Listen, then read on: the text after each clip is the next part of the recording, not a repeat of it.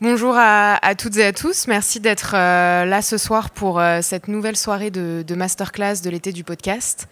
On est plus que ravis aujourd'hui de commencer avec Carole Chesson, qui est cofondatrice euh, de Bloom, la radio des enfants. Et c'est une aventure qui a commencé il y a 10 ans. Donc c'est l'anniversaire cette année. Et je vais te, laisser présenter le projet. Il y aura un petit temps après de questions-réponses. où vous pourrez venir là, au micro, poser vos questions. Merci beaucoup.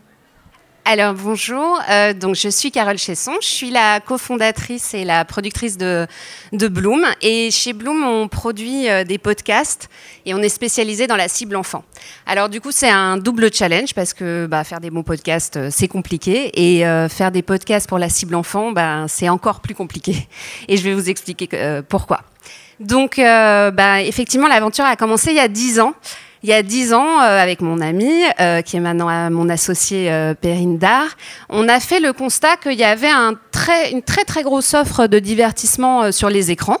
Et, et, il y avait les applications ludo-éducatives, il y avait des dessins animés, il y avait des jeux vidéo, il y avait beaucoup beaucoup de choses. Et, mais on voyait quand même que les enfants, en passant du temps sur les écrans, ça les rendait quand même un peu zinzin. Et on se disait, bah, c'est dommage, ça serait bien qu'il y ait un petit peu autre chose pour eux.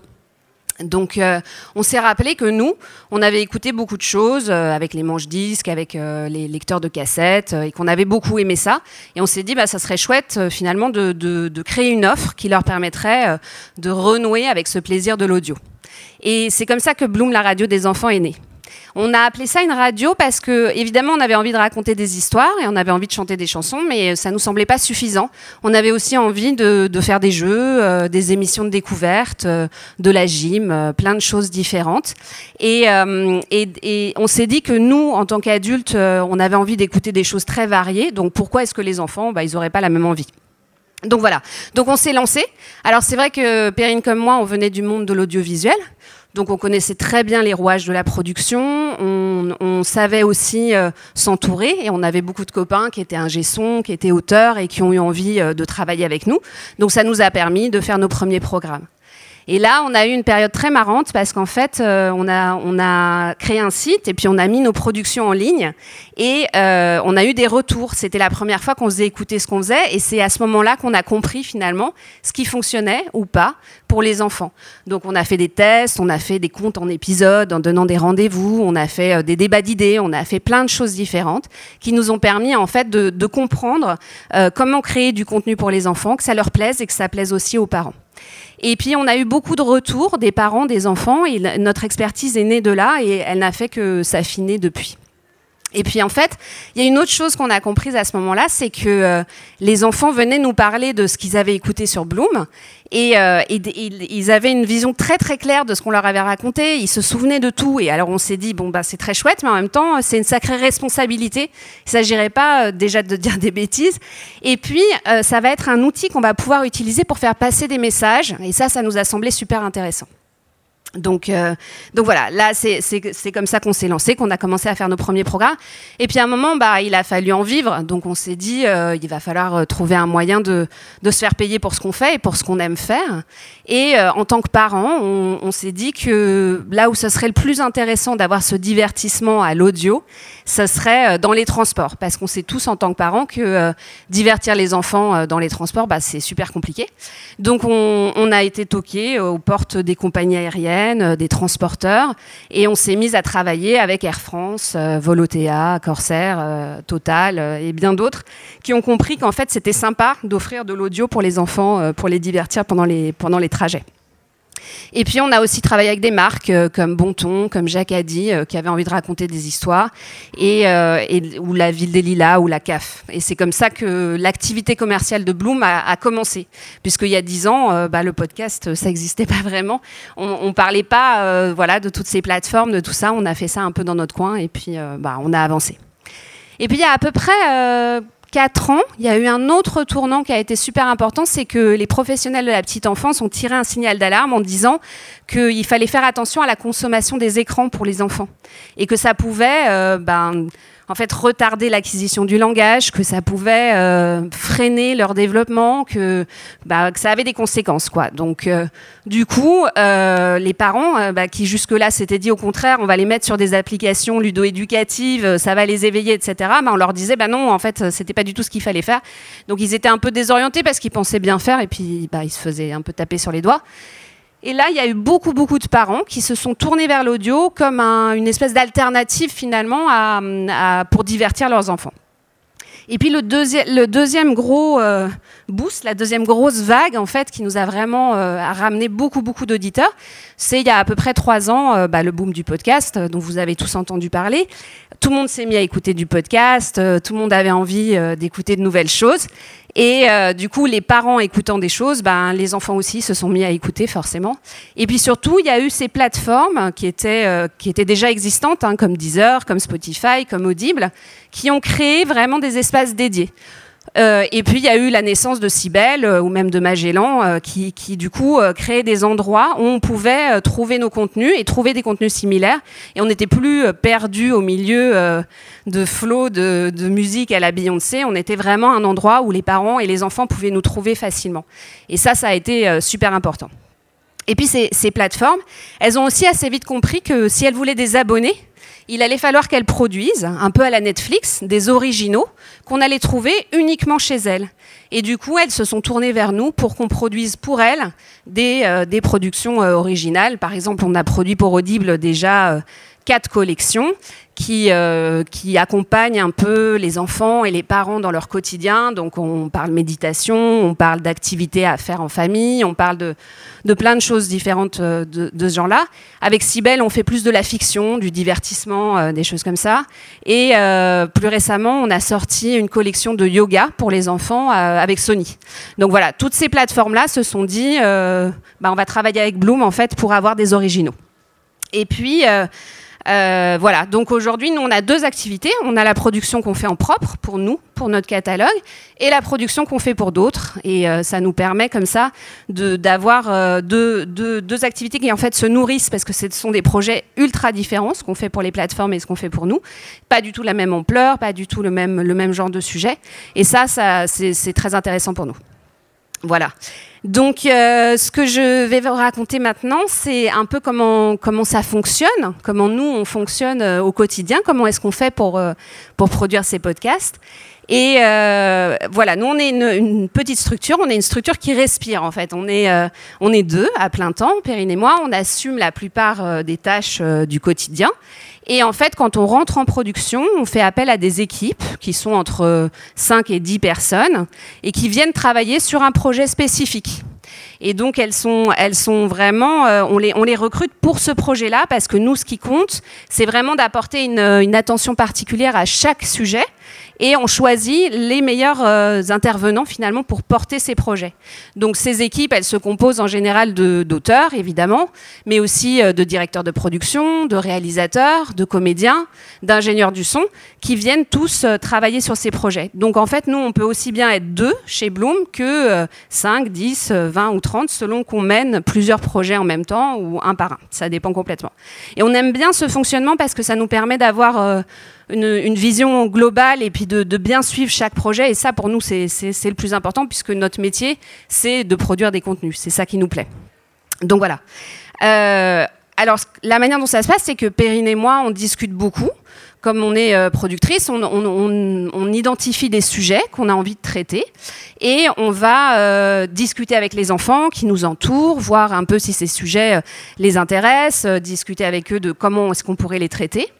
Parfois, ce sont les auteurs qui viennent aussi nous, proposer des, projets. Euh, voilà. Et, après, on, réfléchit à si on a envie de garder ces productions pour nous ou si on a envie de les faire euh, pour d'autres partenaires.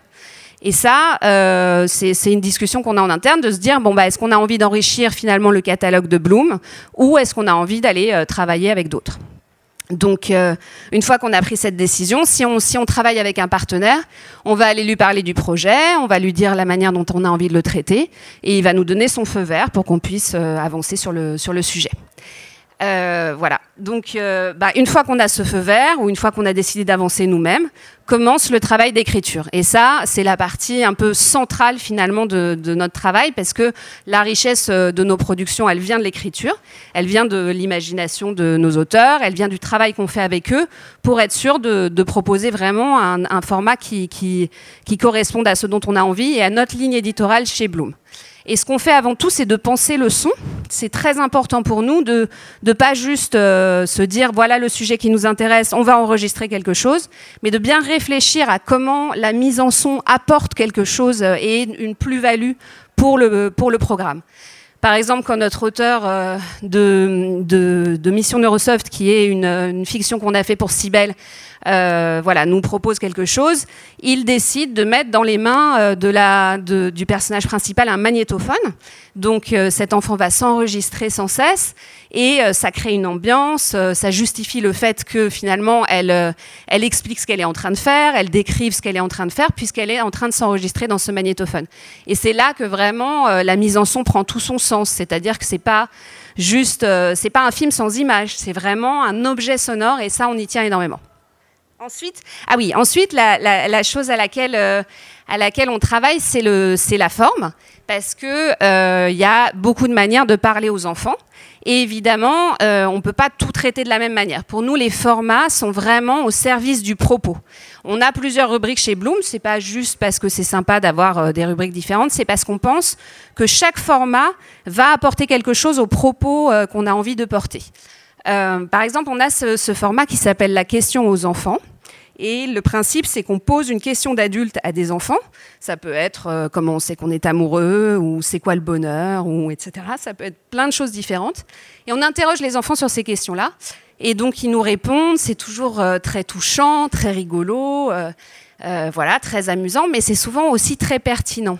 Et on s'est rendu compte d'un programme qu'on pensait un peu anecdotique comme ça, juste mignon, bah, il y avait quelque chose de vraiment euh, très très chouette qui sortait puisque en fait on avait le point de vue des enfants et ça c'était pas rien parce que nous adultes parfois on oublie un petit peu comment les enfants perçoivent le monde et là d'un coup on avait à nouveau euh, la, la, possibilité de voir comment ils voient le monde.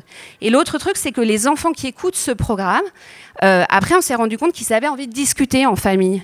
Et ça, ça permet du coup de, voilà d'avoir des discussions très intéressantes. Du coup, quand, quand la CAF est venue nous voir pour nous demander de créer des outils d'aide à la parentalité, on a tout de suite pensé à ce format-là. Parce qu'on s'est dit, finalement, traiter des sujets comme euh, pourquoi c'est difficile de s'endormir, ou la jalousie entre frères et sœurs, ou l'addiction aux écrans, en posant la question aux enfants, et ça nous semblait très pertinent d'avoir leur point de vue. Et on savait que derrière, dans les familles, ça allait créer du dialogue. Et ça, ça nous semblait euh, très important. Donc ça, c'est la question aux enfants.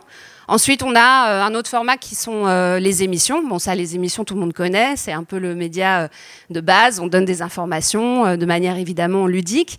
L'enfant, il adore parce qu'il a l'impression d'être détenteur du savoir. Finalement, il, a l'impression de, pouvoir donner des informations aux autres. Souvent, il va apprendre des choses à ses parents, à ses copains. Donc, il aime bien ça. Donc voilà. Mais on s'est rendu compte que l'audio apportait quelque chose en plus sur les apprentissages, qui est que comme l'enfant est obligé de créer des propres images mentales, puisqu'il a juste le son, en fait, euh, il intègre beaucoup plus les informations. Et c'est beaucoup plus facile pour lui de se souvenir de ce qu'il a entendu que de quelque chose qu'il aura vu à la télé de manière un peu passive, par exemple. Et donc l'audio va l'aider à euh, intégrer ces apprentissages-là. Donc nous, on pense que c'est un format qui, pourrait être très utile et on est en train de travailler en fait à des programmes d'apprentissage scolaire qui, viennent, euh, qui viendraient être enrichis par l'audio.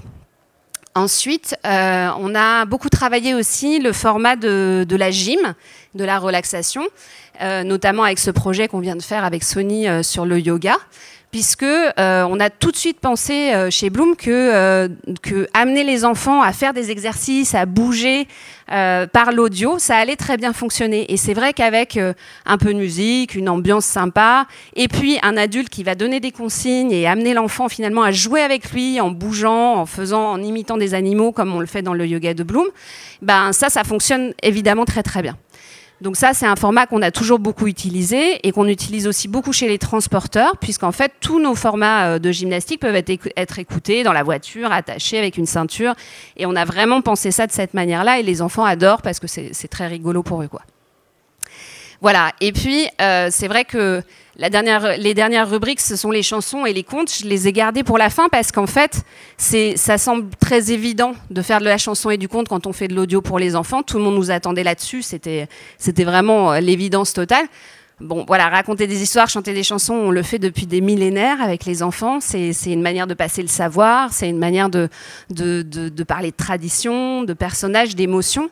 Euh, et nous, évidemment, on utilise ça. Alors pour la chanson, on a choisi d'utiliser beaucoup euh, le côté bilingue, c'est-à-dire qu'on fait des chansons bilingues français-anglais euh, pour que les enfants s'habituent à des sonorités, s'amusent à le chanter comme ça de manière un peu yaourt, mais peu importe, ça les, ça les habitue aussi à une langue étrangère. Donc ça, ça c'est très intéressant. Et puis, évidemment, la fiction.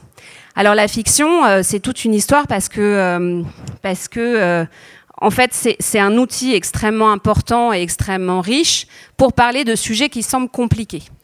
On vient par exemple de, développer un, projet pour Audible sur l'écologie. Alors l'écologie, c'est un sujet qui passionne les enfants. Euh, ça, fait partie vraiment de leur quotidien, euh, c'est quelque chose d'important pour eux. Mais c'est vrai que quand on a vu toutes les données, euh, tous les faits, toutes les histoires qu'on pouvait raconter sur l'écologie, on s'est dit mais comment on va euh, faire passer ces informations sans donner le tournis aux enfants? Ça va quand même être compliqué. Et en fait, nos auteurs ont eu une très bonne idée, c'est qu'ils ont créé deux personnages qui sont complètement antagonistes. On a dans l'histoire un papillon qui est, euh, qui est un, insecte donc, qui vient de faire sa migration, donc qui a beaucoup voyagé, qui a vu beaucoup de choses, qui a vu que la Terre était fragile, qui a vu qu'elle était en danger, mais qui en même temps a aussi vu les humains. C'est lié d'amitié avec un petit enfant, euh, donc a confiance en les humains. Et ce papillon va venir se poser sur un sapin. Et ce sapin, à l'inverse, c'est un sapin centenaire euh, qui, euh, qui est là depuis euh, bah, des centaines et des centaines d'années et qui, lui, a le savoir ancestral par ses racines puisqu'il est relié à tous les arbres de la Terre. Donc il y a ces deux personnages, d'un côté le papillon qui, voit et qui vit, et de l'autre côté l'arbre qui ne voit pas mais qui sait. Et en fait, toutes les informations vont passer dans le dialogue entre ces deux personnages complètement antagonistes et qui en plus n'ont évidemment pas du tout le même caractère et qui vont euh, discuter euh, de tous ces sujets-là de manière très très euh, différente. Et en fait, euh, ce, qui, fonctionne très bien, c'est que non seulement ça passe par le dialogue, donc les informations passent de manière très naturelle, mais aussi euh, en créant une relation comme ça d'amitié entre ce papillon et cet arbre, euh, c'est-à-dire qu'ils vont se rencontrer, ils vont discuter, ils vont se disputer, ils vont se réconcilier, et puis voilà, ils vont, ils vont créer une amitié en, faisant appel à toutes ces émotions que les enfants connaissent, en fait, ça, permet aux enfants de, se relier à ce qui est raconté. Parce qu'ils connaissent ces émotions-là, ça va les intéresser, ils vont avoir envie d'en savoir plus, etc. Donc ça, c'est un ressort narratif euh, qu'on peut utiliser, de, faire, parler d'émotions que les enfants connaissent bien pour qu'ils euh, aient envie d'en savoir plus. Donc, euh, voilà, ça c'est quelque chose qu'on a utilisé pour ce, pour ce sujet-là. Mais c'est vrai que, que on sait que, par exemple, ce projet qu'on vient de faire pour Audible, il, va avoir un impact sur les enfants. C'est très important. On fait passer des messages très importants. C'est un peu un, un cadeau empoisonné d'ailleurs pour les parents parce que après avoir écouté ça, les enfants euh, feront plus jamais comme avant, c'est sûr et certain. Mais c'est pour nous, ça a un sens de faire passer tous ces messages. Et c'est, euh, on, garde en tête ces premières impressions qu'on avait eues avec les premières diffusions qu'on avait fait de, des programmes de Bloom, que euh, en fait, ça a un impact sur eux et ça va, ça va les changer. N'importe quelle petite chose qu'on va choisir de mettre finalement dans nos, dans nos programmes va les impacter et va leur apporter quelque chose. Ça peut aller, par exemple, d'une collection qu'on a créée euh, il y a quelques mois sur le futur. On, demande aux enfants en fait de réfléchir euh, au monde de demain, comment on va se déplacer, comment on va se nourrir, quelle sera la place des robots ou de la technologie euh, dans le monde de demain? Ça, on sait que ces réflexions-là, ça va les accompagner longtemps. Ils vont en reparler, ça, ça fera partie d'eux mais ça peut aussi être euh, quand on, crée une fiction, euh, pour Cybelle par exemple, euh, comme La tablette magique ou, Mission Neurosoft, quand tout à coup on met un personnage féminin comme personnage principal, c'est aussi une manière de changer leur vision du monde et de pas toujours avoir ce héros masculin courageux, mais bien montrer que les filles, les petites filles, peuvent avoir le même courage, la même vaillance que si c'était un garçon, évidemment. Euh, voilà, donc on pense toujours à ces messages. C'est vraiment euh, la chose la plus importante pour nous, c'est de se dire que que, ça va les accompagner et qu'on aura fait quelque chose en, ce sens-là. Et donc, pour être sûr aussi euh, de ne pas dire de bêtises, justement, c'est ce que je disais tout à l'heure, dans le principe, process euh, d'écriture, on fait aussi rentrer un professionnel de la petite enfance qui va venir valider ou en tout cas nous donner son avis sur euh, les contenus concrets parce que voilà, on, a absolument besoin de cette validation là. Ça peut être un psy, ça peut être un professeur des écoles, ça peut être un nutritionniste, ça peut être euh, peu importe, mais on choisit vraiment la, profession qui va venir valider ce qu'on raconte pour être sûr de ne pas dire de bêtises. Ça c'est très très important. Donc une fois qu'on a tout, ce texte qui nous, qui nous plaît, euh, cette histoire qu'on a envie de raconter, bah là commencent euh, les enregistrements. Et à ce moment-là, ça se fait soit en live, surtout quand on est avec des enfants, parce qu'on n'aime pas trop les mettre en studio. On trouve que c'est un peu impressionnant. Ça peut être rigolo, mais euh, ça peut être aussi un peu lourd pour eux. Mais euh, c'est aussi beaucoup de comédiens, évidemment, en studio, qu'on essaye de mettre euh, à plusieurs pour que le jeu soit vraiment naturel. Bon, là, en ce moment, on peut pas à cause du Covid, mais l'idée, c'est de recommencer à pouvoir faire ça. Donc, de mettre en cabine plusieurs comédiens qui vont euh, vraiment interpréter les personnages, pour le coup, vraiment comme si on était dans un film. Et, et, le, et le, le, choix des comédiens, pour nous, est une étape très importante, puisque en fait, il euh, y, a énormément de codes qui sont liés à la production pour les enfants, notamment qui viennent du dessin animé. C'est-à-dire qu'on a énormément de voix qui nous sont proposées, qui sont des gens qui font beaucoup de dessins animés, c'est extrêmement codifié, c'est un peu tout le temps les mêmes voix, c'est des choses qui nous plaisent pas tellement à nous, puisqu'on ce qu'on cherche surtout, ce sont des voix naturelles qui vont porter nos messages et qui vont s'adresser aux enfants comme si c'était des, non pas des adultes en devenir, mais bien des individus à part entière aujourd'hui. Comme nous, on s'adresse à nos propres enfants, on a envie que les comédiens euh, portent ça de manière euh, très naturelle euh, et, qu'ils s'adressent aux enfants de manière respectueuse. Donc, une fois qu'on a mis tous les comédiens ensemble, qu'on a fait l'interprétation, commence le travail d'habillage. Et là, on travaille avec un sound designer qui, en fait, avec quelques sons bien choisis, va nous plonger euh, vraiment en quelques secondes dans une forêt d'Amazonie, euh, dans le désert de Tanzanie. Euh, c'est, ça se joue à, peu de choses et c'est, vraiment quelque chose que j'ai découvert. Puisque moi, quand j'ai réalisé des documentaires, c'est vrai que je m'attachais plutôt à l'image et que je m'attachais plutôt à l'histoire qui était racontée. Et j'ai découvert le monde de l'audio en commençant Bloom. Et j'ai trouvé que c'était assez extraordinaire ce qu'on pouvait suggérer.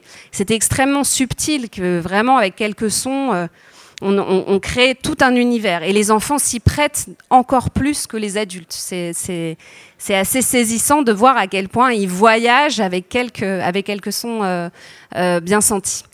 Euh, et ensuite, oui, si le budget nous le permet, bah, on, fait composer de la musique. Ça, on aime bien le faire, mais c'est pas toujours possible. Ça dépend, ça dépend des projets.